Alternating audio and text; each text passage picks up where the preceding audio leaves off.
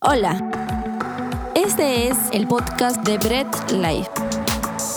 Ponte cómodo y deja que Dios te hable a través de cada mensaje. Qué alegría estar junto a ti en la casa del Señor, en el día del Señor, para los amigos que están en las redes sociales también. Aprovechen en compartir a más personas, eh, los que están acá, si es que tienen su teléfono a la mano, compartan también la transmisión para poder hacer llegar eh, la palabra del Señor a muchas más personas, que es básicamente lo que vamos a conversar el día de hoy. Y ustedes dirán, ¿por qué Rodrigo? ¿Qué pasó? ¿Qué pasó ahí? ¿Por qué nos dices eso? Tomen asiento, no se me vayan a cansar. Yo sé que les gusta alabar y escuchar la palabra de Dios de pie, pero vamos a, a sentarnos y, ver eh, qué nos tiene preparado Dios para nosotros el día de hoy. Me alegra, me alegra poder verlos. Eh, a la mayoría creo que en esta posición lo he visto siempre por Zoom o por otros medios, pero qué alegría que el Señor me permita poder compartir el día de hoy con ustedes su palabra. Así que vamos a, a ver qué es lo que tiene Dios para nosotros. Sabemos que estamos en una serie este mes, mes de aniversario, por cierto, tres años de Brela ¿Cuántos están alegres por el aniversario? Ahí está, muy bien. Gracias a Dios, tres años, qué rápido ha pasado. Estamos en una serie, una serie como decía, eh, este mes, mes de aniversario, que es la serie de... Uy. A ver, a ver, espera, ver. Señor.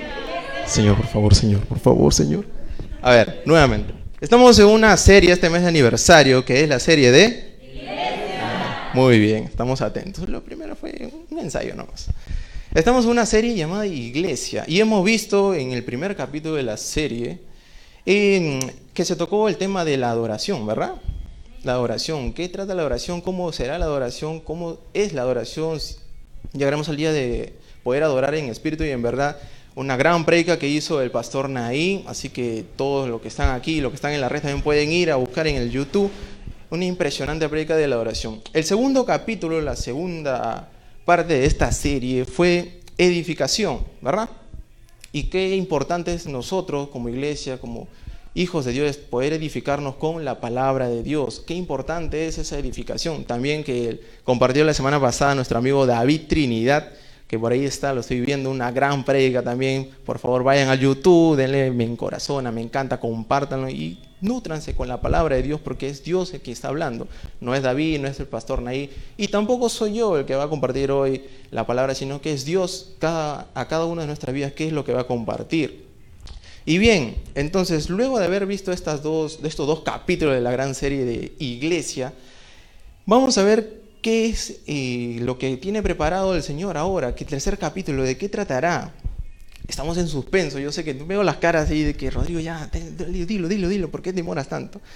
Entonces, viendo este, este, estos dos capítulos, como decía, ¿creen ustedes que ahí nada más queda el tema de, eh, como iglesia, poder eh, adorar, poder edificarnos, o hay algo más después de esto? ¿Qué creen ustedes? ¿Que ahí nada más se cerró la serie y Rodrigo va a decir cualquier otra cosa menos de la serie, o hay algo más que se viene. ¿Qué más fue? ¿Queda ahí? Pues vamos a ver qué nos dice la palabra de Dios y qué tiene preparado para nosotros. A ver, los que están aquí, por favor, prendan su Biblia, abran su Biblia. Los que están en casa también vayan a buscar su Biblia o préndanla si tienen en, en digital celular, en el iPad, en la computadora, en la laptop. Lo que hayan traído, por favor, enciendan su Biblia y me acompañan en el libro de Mateo, capítulo 28, en el versículo 19. Un versículo muy, muy conocido, ya se lo van a ver, a ver. ¿Quién dice yo? ¿Quién lo encontró? ¿Quién dice yo? ¿Quién el primero? Amén, ahí está, hermana. Mateo 28, 19, conocido. ¿Qué dice la palabra de Dios? Y la palabra de Dios dice, por tanto, id y haced discípulos a todas las naciones, bautizándolos en el nombre del Padre y del Hijo y del Espíritu Santo. Conocido, ¿verdad? Un versículo bastante conocido, pero vamos a ver qué importancia tiene ahora que estamos en esta serie, para lo cual vamos a empezar orando y que sea el Espíritu Santo guiándonos para poder entender esto. Así que me acompañan, por favor. Amado Padre Celestial, te damos gracias en poder tenernos en este día, congregándonos juntos en tu día. Señor, te agradezco por permitirme compartir de tu palabra el día de hoy. Que sea el Espíritu Santo guiándome, Señor, para no decir lo que yo quiera, sino lo que tú tienes preparado para tu iglesia y para todas las personas que nos están escuchando el día de hoy, Señor. Te lo pido en el nombre de tu Hijo Jesús. Amén. A ver, ¿estamos despiertos? Sí, ¿verdad? Amén, ahí está, eso me gusta, me gusta, como, como diría mi gran amigo David Trinidad, me gusta que interactúen conmigo, así que estén atentos, voy a hacer preguntas y al final va a haber premio. Así que estamos en Mateo 28, 19, versículo muy conocido. Por tanto, id y haced discípulos a todas las naciones, bautizándolos en el nombre del Hijo, del Padre, ah, muy atenta, muy bien, en el nombre del Padre, del Hijo y del Espíritu Santo. Entonces, si bien es cierto aquí, Jesús está mandando a ser discípulos a todas las naciones, pero para ello tiene que haber algo muy importante, que es eh, haber una evangelización, ¿no es cierto? Para poder llegar a las demás personas. ¿Cómo hacemos llegar la palabra de Dios a las demás personas? Uy, la llamada ganadora. Bueno, por favor, les voy a pedirle que puedan poner en silencio los móviles, los celulares, los teléfonos fijos que hayan traído, los ponen en silencio para no distraernos y estar atentos a la palabra del Señor. Entonces, tiene que haber para ello, primero dije, un evangelismo, ¿verdad? Una evangelización. Lo segundo que está diciendo Jesús acá es de que también tiene que haber un discipulado. Bien, pero básicamente el discipulado tiene que ver eh, con la edificación, lo que vimos la semana pasada, ¿no? Para estar preparados y salir a llevar el mensaje y cómo dar el mensaje correctamente, que es la palabra de Dios. Entonces, vamos a enfocarnos directamente el día de hoy en lo que es evangelización. Yo sé, hemos escuchado siempre que llegamos a la iglesia, o los que están tiempo en la iglesia han escuchado, hermano, tienes que salir y predicar la palabra de Dios, tienes que llevar el mensaje, compartir a más personas el mensaje, ¿verdad? Hemos escuchado siempre, y uno dice, sí, pero ¿cómo lo hago? Yo no siento poder, ¿cómo sé? Si me encuentro hermanito, me, me, me, me trabo. Y no sé cómo, cómo compartir, Rodrigo. ¿Cómo podemos hacer? Vamos a ir descubriendo poco a poco incluso cómo Jesús nos da una buena enseñanza de no necesariamente pararnos y gritar a multitudes en poder compartir la palabra de Dios, que no digo que esté mal, sería grandioso que podemos hacer como los apóstoles, ¿no? Predicar, llevar el Evangelio y 5.000, 4.000 se convierte, wow. Pero a veces no tenemos ello, no, tenemos, no nos nace ese espíritu de evangelismo que podemos tener y yo, pero a mí no me sale, yo no soy, no puedo a la justa, en la iglesia le comparto a mi hermano cuando viene, si ahí en mi devocional dice esto, esto es bacán, pero además allá no. Pero vamos a, vamos a ver un poco cómo Jesús y cómo la palabra de Dios nos enseña paso a paso ir evangelizando. Entonces, acompáñame a Juan, el libro de Juan, capítulo 4, por favor, también una historia muy conocida. Vamos a leer primero desde el versículo 1 al versículo 4. Bien, ustedes saben que en la televisión el tiempo es muy, muy corto, pero el día de hoy vamos a tratar de poder eh, entender un poco más toda esta, historia que, narra la Biblia aquí. No lo vamos a leer todo, obviamente, tienen tarea para la casa, el capítulo 4, pero vamos a ver qué más o menos lo que dice. Bien, vamos a empezar. Eh, Juan 4, capítulo 4, versículo del 1 al 4. Y dice, cuando pues el Señor entendió que los fariseos habían oído decir, Jesús hace y bautiza más discípulos que Juan, aunque Jesús no bautizaba, sino sus discípulos, decide salir de Judea y se fue, eh, se fue otra vez a Galilea y atentos acá al versículo 4, y le era necesario pasar por Samaria. Imagínense, Jesús está yendo hacia Galilea y dice, y le era necesario pasar por Samaria. Interesante, le era necesario, tenía una necesidad no de que eh, él tuviera o naciera de él, sino que se le ha impuesto, siendo Jesús el Hijo de Dios, tenía, sentía esa necesidad, movido por el Espíritu Santo, de ir hacia Samaria. Y ustedes se preguntarán, ¿por qué? ¿Por qué quería ir para allá? ¿Qué había allá? Estaba yendo en camino a Galilea y dije, uy, no, por acá escucho una fiesta, no, me voy para allá. ¿Habrá sido esa la razón? ¿Ustedes creen? Como les decía, por razones de tiempo no vamos a leer completo, pero vamos a ir un poco entendiendo lo que dice eh, Juan con respecto a esto. Él se acercó a, o fue hacia Samaria y llegó hasta Sicar, una ciudad ahí de, de Samaria. ¿Por qué? Porque tenía el objetivo de encontrarse con una persona. Bien. Llegó hasta un pozo, muy conocido. Yo sé que ustedes le, han, escuchado y si lo están leyendo por ahí van a ver que, es muy conocida la historia. Va hasta Samaria, llega hasta Sicar y llega hasta un pozo en busca de qué? De agua. Pero ¿era el propósito de Jesús solamente ir a buscar agua? Llegar a ese pozo, buscar agua. Uy, mira un pozo, sí, tengo sed.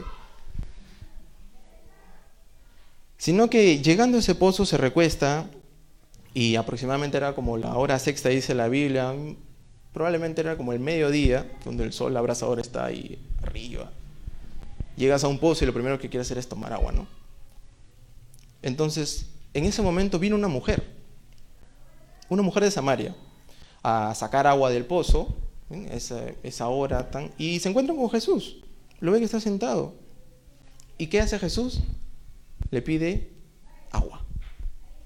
Mujer, dame de beber.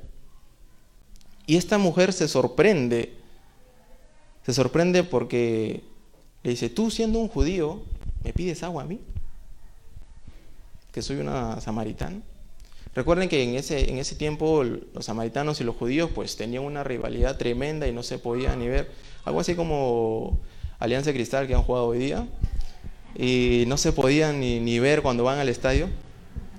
Entonces se sorprende la mujer este, cuando Jesús le pide agua, porque obviamente él era judío y ella es samaritana. ¿Por qué me pides agua? Entonces Jesús ahí le dice, no, si conocieras quién te está pidiendo agua, pues le darías. Incluso, y si te dice, si tú me pidieras agua, o si pidieras agua al que te está hablando, pues te daría agua viva. Y la mujer se queda pensando y dice, pero ¿cómo me vas a dar agua viva si no tienes ni cómo sacar agua de acá del pozo? Y el pozo es profundo, entonces ¿qué? ¿cómo vas a escalar? ¿Vas a ir a una soga? ¿Hay alguien abajo que te va a pasar el agua? No entendía. Entonces, este, siguen conversando. Vamos a, a cortar un poco la historia. Ustedes ya saben, por favor, vayan en casa, todo lo que diga acá tienen que ir y verlo, compararlo con la escritura, si verdaderamente es lo que dice. O de repente por ahí yo me salté algo y estoy contando otra historia que no era así, que no era un pozo, era un balde, y al final estamos eh, en otra cosa. Entonces, seguimos. Eh, Jesús le responde a, esta, a esta mujer, cualquiera que bebiere de esta agua, estamos en el versículo 13 ya, Cualquiera que bebiere esta agua volverá, no volverá a tener sed. O perdón, volverá a tener sed, refiriéndose al agua del pozo. Mas el que bebiere el agua que yo le daré no tendrá sed jamás, sino que el agua que yo le daré será en él una fuente de agua que salte para vida eterna.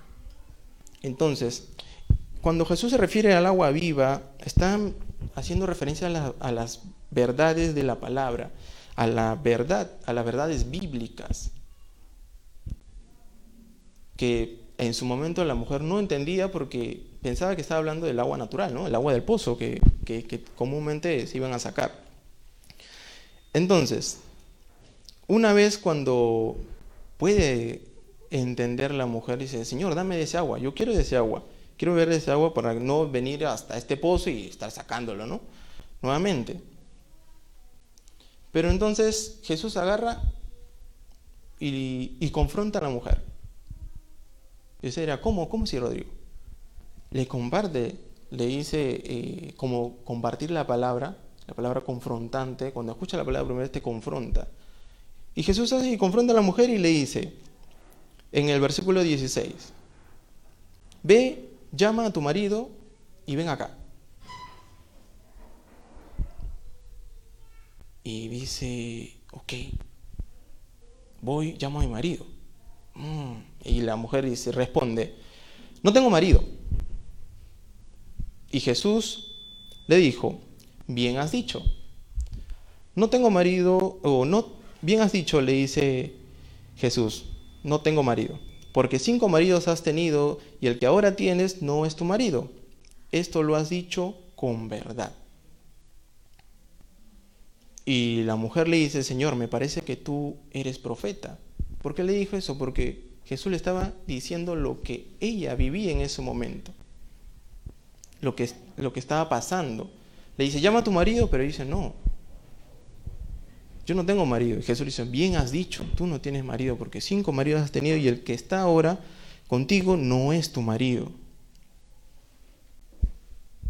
Miren, hasta ahí vamos entendiendo un poco lo que Jesús hacía. Movido por el Espíritu Santo, tenía una necesidad de ir a Samaria. ¿Por qué? Porque el fin era poder compartir la palabra, llevar la buena noticia, aunque no parezca. Y lo primero que hace dentro de este encuentro con la mujer es confrontarla con su vida, como le estaba pasando. Vamos entendiendo un poco cómo también ahora, compartiendo la palabra, confrontamos a quien no la conoce. Porque esa es la palabra de Dios, te confronta con lo que estás viviendo. Entonces, eh, sorprendía a la mujer y dice, ¿eres un profeta? Me has dicho lo que estoy viviendo. Y luego, eh, dentro de esto, si seguimos leyendo, empieza eh, un tema, empiezan a conversar un tema de la adoración, bastante del lugar donde tenía que adorarse y cuál era la verdadera adoración, cuál era eh, la forma correcta de adorar. Y Jesús menciona que en algún momento llegará el día de que tendremos que adorar en espíritu y en verdad. Como le dije, esa parte tenemos una gran predica de oración por el pastor Naí que podemos ir y comparar. Pero vamos a enfocarnos bastante en el tema de, hoy, de lo que toca hoy del evangelismo. Entonces, y mientras conversaban del tema del lugar y de adoración, entonces llegan, llegan donde Jesús, sus discípulos. Llegan a, Jesús en su discípulo y lo ven sorprendido conversando con esta con esa mujer, una mujer samaritana, y dije, pero ¿qué, qué, estás haciendo con, con, con esta mujer? ¿Por qué estás hablando con ella? No? ¿Por, qué si tú eres judío no entendían por qué hablaba? No entendían el propósito de Jesús hasta ese momento. ¿Qué hablas con ella? Y dice, veamos el versículo 29, o perdón, 28 en, este, en esta conversación que tenían mientras llegaron los discípulos, vamos al versículo 28 y dice, luego que confrontó Jesús con, la, con, con su vida, la mujer, dice el versículo 28, entonces la mujer dejó su cántaro y fue a la ciudad y dijo a los hombres, venid, ved a un hombre que me ha dicho todo cuanto he hecho. ¿No será este el Cristo? Entonces salieron de la ciudad y vinieron a Él, a Jesús. Les comparto algo, hasta ahí. Recuerdan que comenzamos diciendo de que llegó al pozo Jesús, era como el mediodía y el sol estaba abrasador, y encontró a esta mujer, lo encontró sola. La pregunta también sería, ¿por qué no había más gente? ¿Por qué no había más personas? ¿Por qué solo encontró a la mujer? Y basado un poco en lo que nos menciona la Biblia, probablemente a esa hora nadie iba a sacar agua al pozo por el inmenso calor que había, el intenso calor que estaba a esa hora. Entonces, poca gente prefería, no, mejor no, a esa hora no, después que, que baje un pozo del sol o antes que salga el sol. Pero la mujer iba a esta, a esta hora a sacar porque no quería encontrarse con nadie. Y tú dirás, ¿cómo, cómo así, Rodrigo? ¿Por qué, ¿Por qué dices esto? Porque recuerdan que Jesús al confrontar a la mujer le dice, ve y llama a tu marido, le dice, no, no tengo marido. La mujer en su vida no era muy, ¿cómo explicarlo? No era eh, frente a los demás, para las demás personas del pueblo, no era muy aceptada por el tipo de vida que vivía. Entonces no quería encontrarse con las demás personas del pueblo, porque sabía que le iban a mirar mal, le iban a tildar de, de mujer sola, que no tenía marido, la iban a señalar. Entonces prefería ir en esa hora cuando nadie iba. Y cuando se encuentra con Jesús, la confronta, entiende que le ha dicho lo que vive ella, le dice, eres un profeta. Y miren lo que hace, una vez confrontado en la palabra, automáticamente dice, deja el cántaro, la mujer, y fue a la ciudad fue a encontrarse con el pueblo, fue a compartir lo que había tenido, su experiencia con el, con el Señor, con Jesús. Y entra diciendo y le dice, venid, ved a un hombre que me ha dicho todo lo que he hecho. ¿No será este el Cristo? Y dice, entonces salieron de la ciudad y vinieron a él. Una vez escuchado esto, los del pueblo salieron y fueron en busca de Jesús.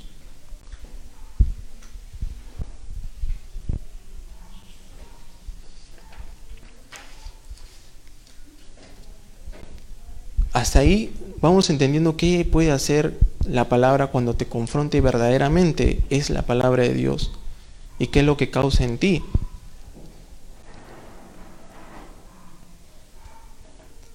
Y en medio de esto, eh, le dije que había llegado sus discípulos de Jesús, le preguntaban por qué hablaba con, ella. Eh, en el versículo 31, seguimos en, Juan, capítulo 4, en el versículo 31 dice, entre tanto, los discípulos le rogaban diciendo, Rabí, come.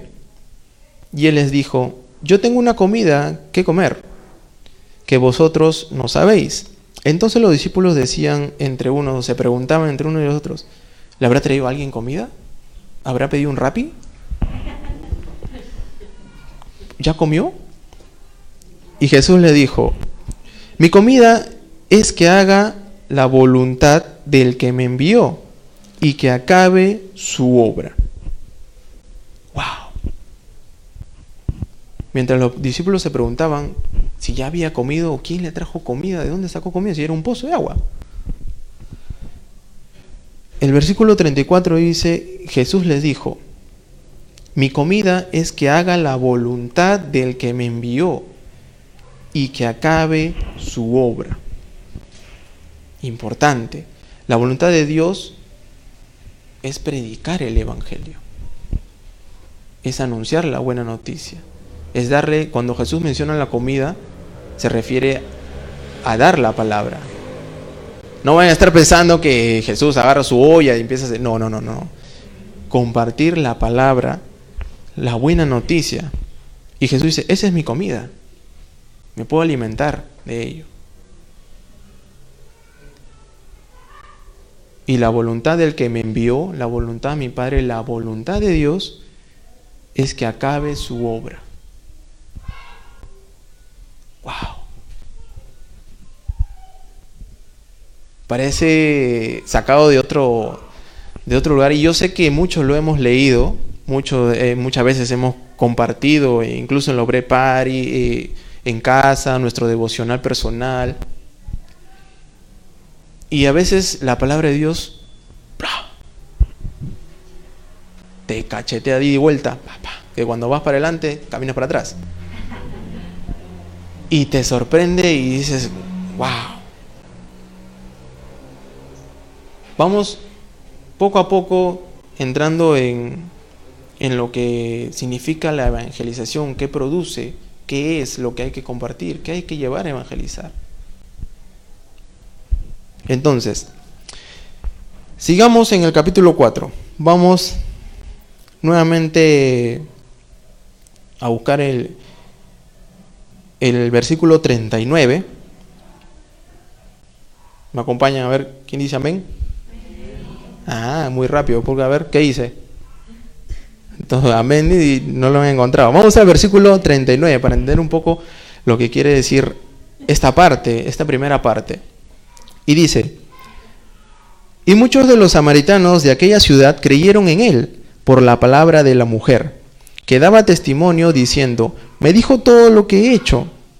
Entonces vinieron los samaritanos a él, a Jesús, y le rogaron que se quedase con ellos. Y se quedó allí dos días. Y creyeron muchos más por la palabra de él. Y decían a la mujer, ya no creemos solamente por tu dicho, por lo que tú has dicho. Porque nosotros mismos hemos oído y sabemos que verdaderamente este es el Salvador del mundo, el Cristo. Mire, vimos en que tuvo, movido por el Espíritu Santo, ir a Samaria. El propósito era compartir el Evangelio, compartir la buena noticia. Y no lo hizo de frente entrando a la ciudad con un super parlante diciendo, sí, yo soy el Hijo de Dios, no, sino que se encontró con una mujer en el pozo. Le confrontó a ella con la palabra y esa mujer, al recibir eso, corrió con las demás personas y le dijo, me ha dicho todo lo que, todo, todo lo que es mío, mi vida me ha dicho, no será Cristo. Y esas personas fueron donde Jesús y escucharon de él mismo la palabra y creyeron, no solamente por lo que decía la mujer, sino por lo que dijo Jesús. Y entendieron que verdaderamente era el Salvador del mundo, era el Cristo. Entonces, hasta aquí podemos concluir el resultado que trae el predicar el Evangelio, el actuar en una persona cuando tú le confrontas con la palabra. Empezamos diciendo de que Jesús era judío y la mujer samaritana no se podían ver. Y aún así Jesús fue y le compartió, rompiendo todos los esquemas, rompiendo todas las, las, los estereotipos y todo lo que decía, fue y le predicó la palabra. Y eso me hace recordar de que nosotros cuando nos mandan a predicar la palabra, ya sí, sí predico, pero le predico a quién? A mi amigo, al hermanito que, que, por ahí no sabe si entrar o no entrar, pero yo lo conozco. Y muchas veces ni siquiera queremos ni predicar ni al vecino porque nunca le hemos hablado. Y me cae mal. Y hace bulla y todos los días fiesta y, no, no, es mejor no. No le predico. O no quiero salir y decir, no, es que yo no, si yo predico la gente se va. Si comprendo el Evangelio no me hace caso. Si me voy a, muchas personas, no, no pasa nada. Pero Jesús hizo algo interesante. Confrontó con la palabra, le compartió la palabra a una sola persona. Y por medio de esa persona se convirtieron mucho más samaritanos. Y lo acabamos de leer. Escucharon a la mujer, fueron de Jesús, escucharon lo que tenía Jesús, escucharon la palabra y creyeron en Él. Entonces, ese es el resultado que trae el predicar el Evangelio, que muchas más personas se puedan convertir, así sea por una sola, así tú le prediques a, a una persona y nunca más lo veas, pero le predicaste, esa persona puede haber transformado su vida a la palabra y hacer lo mismo que esta mujer, compartir a muchas más personas y, saber quién es el Cristo, cuál es la buena noticia, quién murió por nosotros en la cruz. Bien, hasta ahí vamos en la primera parte. Entonces, vamos a ver un segundo punto dentro de esta primera parte, que es la necesidad de predicar el Evangelio. Una necesidad, o sea, yo tengo necesidad o esa necesidad viene a mí. Me la pone. ¿Quién me la pone? ¿Se compra? ¿Se alquila? Le doy like. Ya está. Entonces, ahí también quiero que me acompañes hasta Primera de Corintios. Búscalo rapidito, por favor. Capítulo 9, versículo 16. Primera de Corintios, capítulo 9, versículo 16. Yo lo estoy leyendo todo en la Reina Valera, la que nunca falla. Pero si ustedes gustan, pueden leerlo en la versión que más les acomode. Y en casa también la versión que prefieran. 1 Corintios 9, 16. Dice, también muy conocido. Pues si anuncio el Evangelio, no tengo por qué gloriarme, porque me es impuesta necesidad. Y hay de mí si no anunciar el Evangelio. ¿Quién lo dijo esto? ¿Pedro? Pablo, ¿cierto? Y dice, porque me es impuesta necesidad. Y aquí Pablo hace referencia, si bien es cierto, este versículo en particular, me es impuesta la necesidad de anunciar el Evangelio. Y la necesidad que menciona Pablo no es de que él sale, o sea, que de Pablo nace esa necesidad, sino de que me es impuesta, que alguien se lo puso. ¿Quién se lo puso? ¿Su mamá? Su papá. ¿Quién pone esa necesidad de poder y de compartir el Evangelio? Y Pablo aquí hace algo, un hincapié muy, muy importante. Hay de mí si no anunciar el Evangelio, dice, para no jactarse de que él va y predica, que yo soy Pablo el predicador, y yo convertí a tantas personas, y yo, y yo evangelicé, y yo hice, yo eso. Para eso no. No para jactarse. Porque es más, si es que esa necesidad de predicar el Evangelio naciese de Pablo, probablemente ni lo haría. Seguramente si es de él nace, bueno, no, no lo hago. Es, como, eh, me comentaban, es como cuando tienes hambre. Tú produces esa hambre, o sea, tú estás en tu sillón una tarde viendo tu Netflix y dices, oh, tengo ganas que me dé hambre ahorita. Pa. Y, oh, tengo hambre. ¿Así funciona? ¿O es que de un momento a otro el, el cuerpo te pide que tienes que comer, esa necesidad? ¿No es cierto? Eso es lo que quiere decir Pablo. No es de que él nazca esa necesidad de predicar el Evangelio. Entonces, Pablo empieza a referirse a esa necesidad. Si tú sabiendo que tienes esa necesidad, que te impone esa necesidad de Dios de predicar el Evangelio, no lo haces, ay de ti. Pablo dice, ay de mí si no hiciere. Un énfasis con signo de exclamación, ay de mí si no predicar el Evangelio. En ese sentido es el que toma eso. Entonces, esa necesidad pone Dios de compartir el Evangelio. Y esa misma necesidad es la que tiene el Hijo de Dios cuando verdaderamente ha vuelto a nacer. Esa necesidad de compartir el Evangelio. Ya vi sus caras, no se asusten. Porque muchos están diciendo, wow, yo no tengo esa necesidad. Uy, no he vuelto a nacer.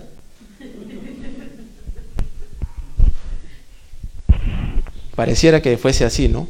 Pero verdaderamente cuando uno vuelve a nacer, siente esa necesidad que le es impuesta por parte de Dios de compartir el Evangelio a demás personas.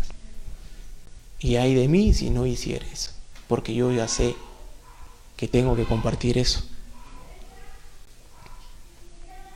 Entonces, hasta ahí vamos entendiendo la necesidad espiritual que tiene la persona de recibir la palabra de Dios. Pero, ¿solamente eso? ¿El hombre solo tiene necesidad espiritual, creen ustedes? ¿Y ahí termina todo? ¿O hay algo más? Les comparto algo que también eh, me contaron y se lo, voy a, mencionar.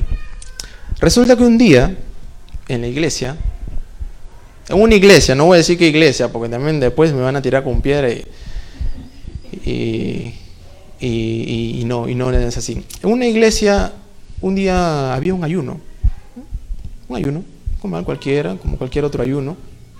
Estaban compartiendo la palabra, estaban llevando el mensaje, y de pronto uno de los hermanos se desploma, se desmaya, cae al piso.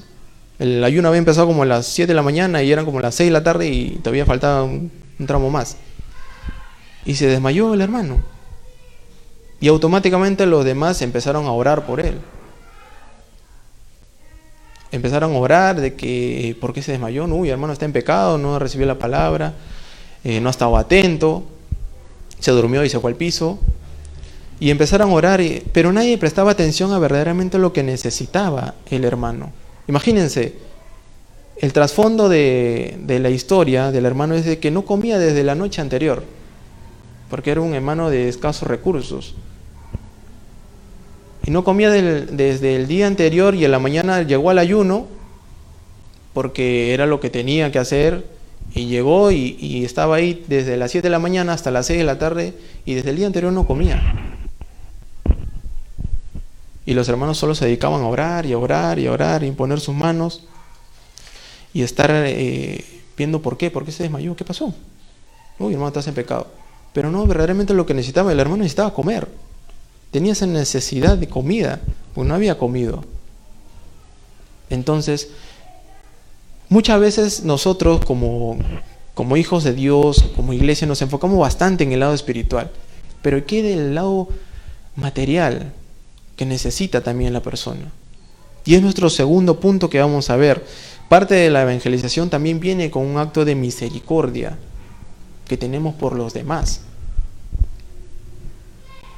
Y vamos a entrar un poco, ¿qué, qué es esta misericordia? ¿O cómo así viene acompañado del evangelismo o de la evangelización esta misericordia? Entonces vamos hasta el libro de Mateo, capítulo 14, desde el versículo 13 al versículo 21. Vamos a, a leer, ¿ya están conmigo? Y dice, oyéndolo Jesús, se apartó de allí en una barca a un lugar desierto y apartado. Y cuando la gente lo oyó, le siguió a pie desde las ciudades. Y saliendo Jesús vio una gran multitud y tuvo compasión de ellos y sanó a los que de ellos estaban enfermos. Cuando anochecía, se acercaron a él sus discípulos diciendo, el lugar es desierto y la hora ya pasada, despide la multitud para que vayan por las aldeas y compren de comer. Jesús les dijo, no tienen necesidad de irse, dadles vosotros de comer. Y ellos dijeron, no tenemos aquí sino cinco panes y dos peces. Él les dijo, tráeme acá. Entonces mandó a la gente a recostarse sobre la hierba, y tomando los cinco panes y los dos peces, y levantando los ojos al cielo, bendijo y partió y dio los panes a los discípulos y los discípulos a la multitud. Y comieron todos y se saciaron, y recogieron lo que sobró de los pedazos, doce cestas llenas, y los que comieron fueron como cinco mil hombres, sin contar las mujeres y los niños.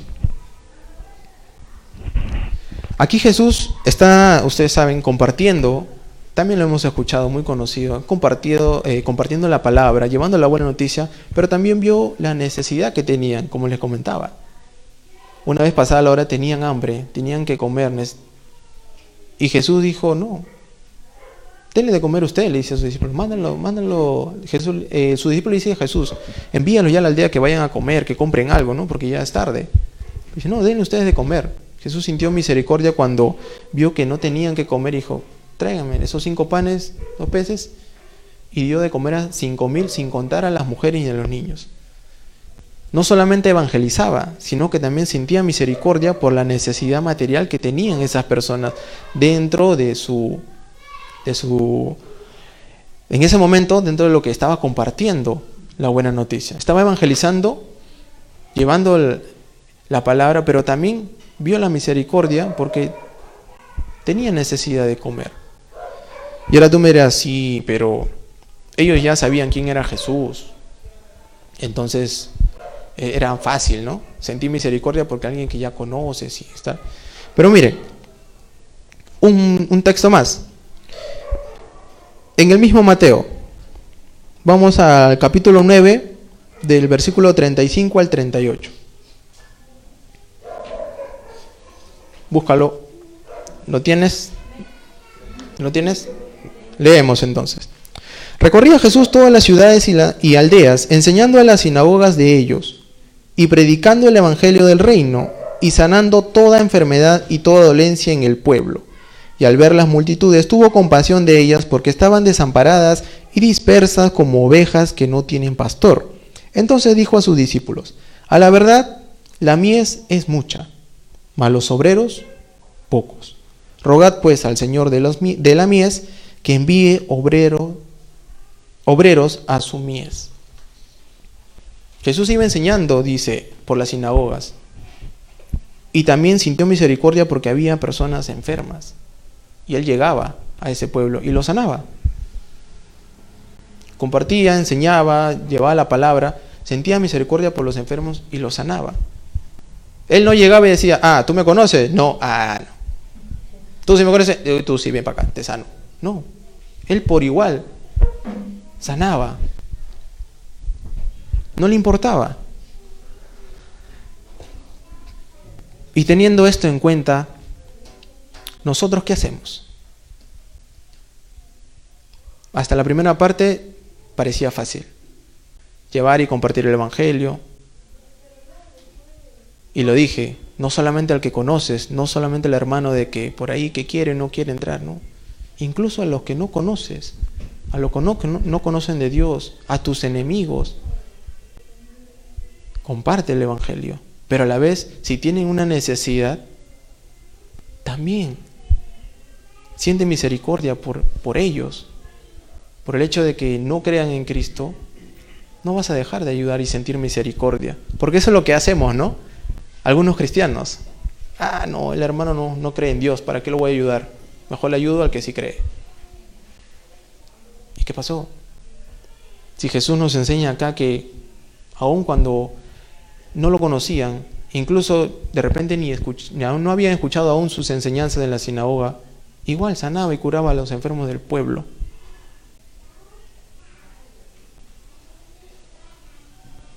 Y al final termina diciendo Jesús a sus discípulos, en verdad la mies es mucha, hay mucho por qué cosechar. Sin embargo, los obreros son pocos. Yo diría, hay mucha gente a la que hay que compartir el Evangelio, pero lo que quieren compartir son pocos. Y es más, de esos pocos, la mayoría son vagos. Y le da flojera compartir. Sí, sí, quiero compartir, hermano, yo sí, voy. Y a la hora de la hora, ¡ala, qué pereza irme hasta allá! No, mejor no. Ni siquiera los conozco quién será. Pero es, es la realidad. Es lo que en muchas iglesias se ve. Muchos hermanos piensan así, aunque no lo crean. Y hay muchas personas en el mundo de que necesitan ser evangelizadas, de compartir. Y no te digo que agarres multitudes y wow, se conviertan todos. Lo hizo Jesús con una sola persona. Y muchos se convirtieron. Y no te digo de que, wow, solamente comparte, bueno, al que te cae bien, a tu círculo, a tu vecino de confianza, el otro no porque es chismoso, no comparte a todos. Y si tienen necesidad, siente misericordia. La palabra de Dios dice que seamos misericordiosos, que tengamos bondad, incluso con nuestros enemigos. Imagínense. Y Jesús lo hizo, recuerdan, era judío, la mujer era samaritana, no se podían ni ver. Rompió todo y, y fue y le llevó el Evangelio. Y nosotros al que no conocemos, a nuestro enemigo, lo maldecimos incluso. No oramos por él. Si tiene necesidad, no le llevamos algo, no le compartimos el Evangelio, simplemente porque nos hizo un queco y no me cae. Y eso debería entender la iglesia también. No encerrarse en sus cuatro paredes y decir, guau, nosotros estamos acá y no interesa nada de afuera. No siento compasión, ni bondad, ni misericordia por nadie. Y nosotros somos y aquí somos la gentita. Romper eso. Ir como iglesia local, sentir misericordia por tu comunidad alrededor. Cada iglesia, ¿qué, qué está pasando? Mi comunidad necesita la palabra, necesita ayuda. ¿Qué necesita? Yo como hijo de Dios comparto la palabra y a quien no conozco también le comparto, siento misericordia por él, veo su necesidad oro, llevo lo que, lo que tengo y lo que puedo. Tú me dirás, bueno, Rodrigo, es que yo no tengo, a la justa me alcanza. Pero de eso poco tratas de ayudar en algo o buscas la manera dentro de tu iglesia, he visto esto, podemos como iglesia ir llevando esto. Podemos orar, podemos evangelizar, podemos cubrir esa necesidad. Si me dices de que no, no alcanza, somos iglesia chica, somos iglesia poco, yo no tengo, no tenemos nada. No lo voy a leer, pero tienen tarea para la casa. En Hechos 11, del 26 al 30, nos enseña incluso ahí los discípulos, mientras enseñaban y, compartían, llegó a sus oídos por parte de un profeta de que iban a pasar hambre iba a haber una sequía, iba a haber hambruna. Y los discípulos ahí en Hechos 11 del 26 al 30 mencionan de que lo poco que tenían decidieron darse, darlo a esas personas que iban a pasar el hambre. Decidieron darlo de lo poco que tenía. Imagínense, los discípulos que, wow. Rogaban al Señor y confiaban en que ellos iban a proveer. De eso poco que tenían, decidieron compartírselo. Y muchas iglesias tienen una buena posición o no tienen una buena posición y aún así se encierran dentro de esas cuatro paredes y no salen a compartir el Evangelio.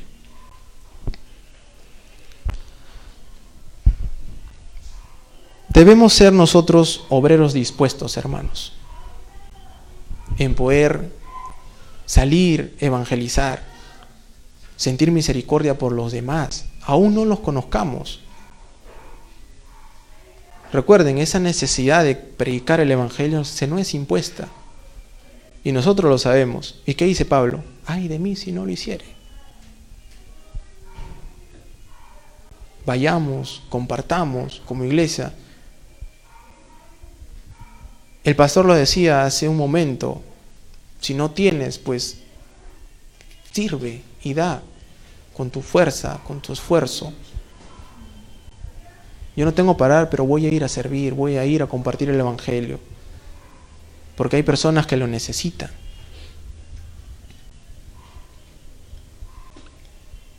Y el evangelizar es muy necesario. Y hay muchas personas. Pero como le dije, son pocos los que quieren verdaderamente compartir. Pero yo sé que aquí nosotros somos obreros dispuestos, ¿verdad? ¿Verdad? Ah, ya. Están durmiendo, creo. Rompamos esas, esos esquemas, esas paradigmas de que solamente al que conocemos debemos compartir, solamente al que conocemos debemos ayudar, sentir misericordia solamente por el que me cae bien. Vayamos más allá, más allá de eso. Salgamos. Muchas personas, muchos misioneros están muriendo en otros países por compartir el Evangelio. Mientras tú y yo tenemos la dicha de poder sentarnos un domingo acá, escuchar la palabra, salir y poder compartirla sin ningún temor.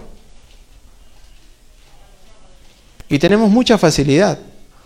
Me dirás, yo soy tímido, yo no hablo. Pero puedes compartir un devocional en tus redes, puedes compartir un versículo, puedes preguntarle a alguien cómo está, qué necesita, en qué te puedo ayudar. Tengo poco, pero te puedo dar de eso poco. Nos dicen, nos repiten todos los días eso. Nos repiten todos los domingos, pero saliendo se nos olvida. Y esa misericordia que recibimos por parte de Dios no la estamos dando por igual. Ese evangelio, esa palabra que un día nos llegó a nuestros oídos y transformó nuestra vida, no lo estamos dando a conocer tampoco. Y nos estamos encerrando. Me gustó cuando leía de que no seamos obreros solamente o no busquemos dar de amor solamente de palabra y de lengua, sino que con hechos y acciones también. Tenemos cerca un programa que es enviados. Y es lo que hacemos dentro de ese programa, compartir el Evangelio, sentir misericordia y ayudar a las demás personas, pero no con palabras, no decir, sí hermano, Dios te bendiga, yo te ayudo hermano, oro por ti. Y me desaparezco. Y cuando me lo vuelvo a encontrar, me paso a la otra vereda para que no me pregunte qué pasó. ¿El Señor no te escuchó? ¿Te olvidaste? O cuando tenemos una campaña de evangelización dentro de la iglesia. Uy, no. Me toca trabajar. Uy, no. Me salió una ampolla. Uy, no mi serie favorita. Y llegamos el domingo a decir, sí, pastor, amén, vamos a evangelizar, vamos a salir. Y a la hora de la hora, uy, me escondo.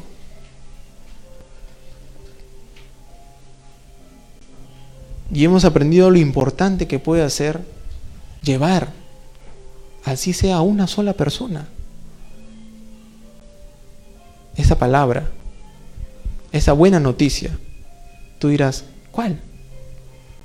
Si me escuchas por primera vez, de que tenemos un Cristo que vive y que murió por nosotros en la cruz del Calvario para que seamos salvos. Y por medio de Él seamos justificados delante de Dios. Y por ello tengamos vida eterna. Ya Cristo pagó. Cristo pagó por todos los pecados cometidos y por los que vayamos a cometer. Y tú y yo lo sabemos. Pero el que no sabe necesita saberlo. Y está en nosotros hacerlo saber. Aún así nos rechace. Aún, aún así sea indiferente. Aún así sea egoísta, sea hipócrita y no le interese lo que le predicaste. Y si con ello tenemos misericordia de lo que necesite en lo material, también ayudarlo, por más que no me haga caso. Porque yo recibí eso, tú recibiste eso de parte de Dios. No lo merecíamos, pero lo recibimos. Y eso tenemos que compartir como iglesia, salir, evangelizar, llevar la buena noticia, predicar del Cristo, predicar que murió por nosotros. Y no solamente eso y decirle, sí hermano, Cristo te salvó, por Cristo eres salvo, en Cristo te van a ayudar, Cristo va, va a salvar, el Señor va a cubrir todo. Y nosotros con las manos llenas de todo lo que tenemos y no le damos. Nos pasamos de frente. Dios te bendiga, sí, te va a dar, tranquilo, y me voy. ¿Por qué? ¿Por qué no dar esa oportunidad?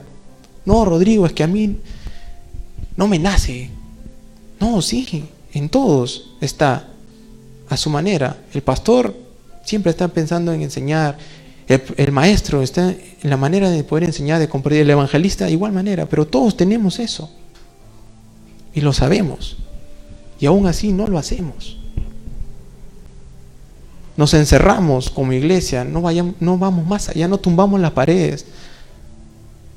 Como le decía, hay muchas personas en otros países que están muriendo por compartir el Evangelio. Muchas personas a lo largo de la historia murieron por compartir el Evangelio, murieron, dieron su vida por dar a conocer a Cristo. A nosotros nadie nos persigue. No estamos pensando de que un día salimos y no sabemos si regresamos porque creemos en Jesús. Eso no pasa acá. Y si ahora no lo hacemos, ¿qué pasará con el día que llegue? Y estemos así.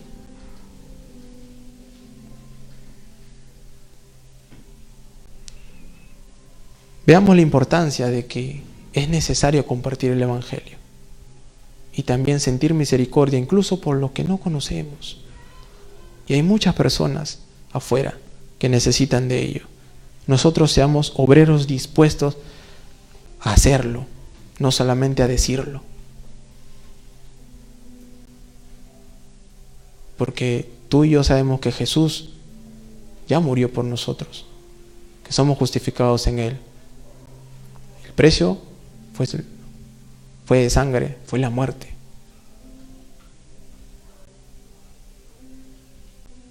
Pero hay muchas personas que aún no lo saben y necesitan saberlo. Oramos para, para terminar este, este tiempo. Amado Dios, te damos gracias por hablarnos a nuestra vida, poder compartir como iglesia juntos y entender la necesidad que hay de compartir tu palabra y sentir la misericordia junto con ello. No solamente encerrarnos y ser egoístas, pasarnos de frente, frente a la verdadera necesidad que tiene este mundo. Ayúdanos a entender cada día de que necesitamos más ser como tú y que nos es necesario compartir de tu palabra. Doy las gracias por permitirme compartir el día de hoy. Que el Espíritu Santo haya sido guiándonos, que no sea yo sino tú. El poder entender más de ti, conocer y saber a qué nos has enviado a hacer. Gracias Señor por tu iglesia, gracias por tu palabra, gracias por permitirnos seguir compartiéndola y no perder ese ánimo de poder llevarla a las más personas. Te damos las gracias en el nombre de tu Hijo Jesús. Amén, amén y amén. Eso, eso, más fuerte, más fuerte, más fuerte.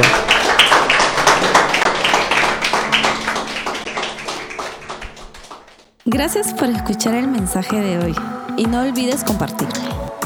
Síguenos en nuestras redes sociales, Instagram, arroba Bread Life Family, Facebook Bread Life.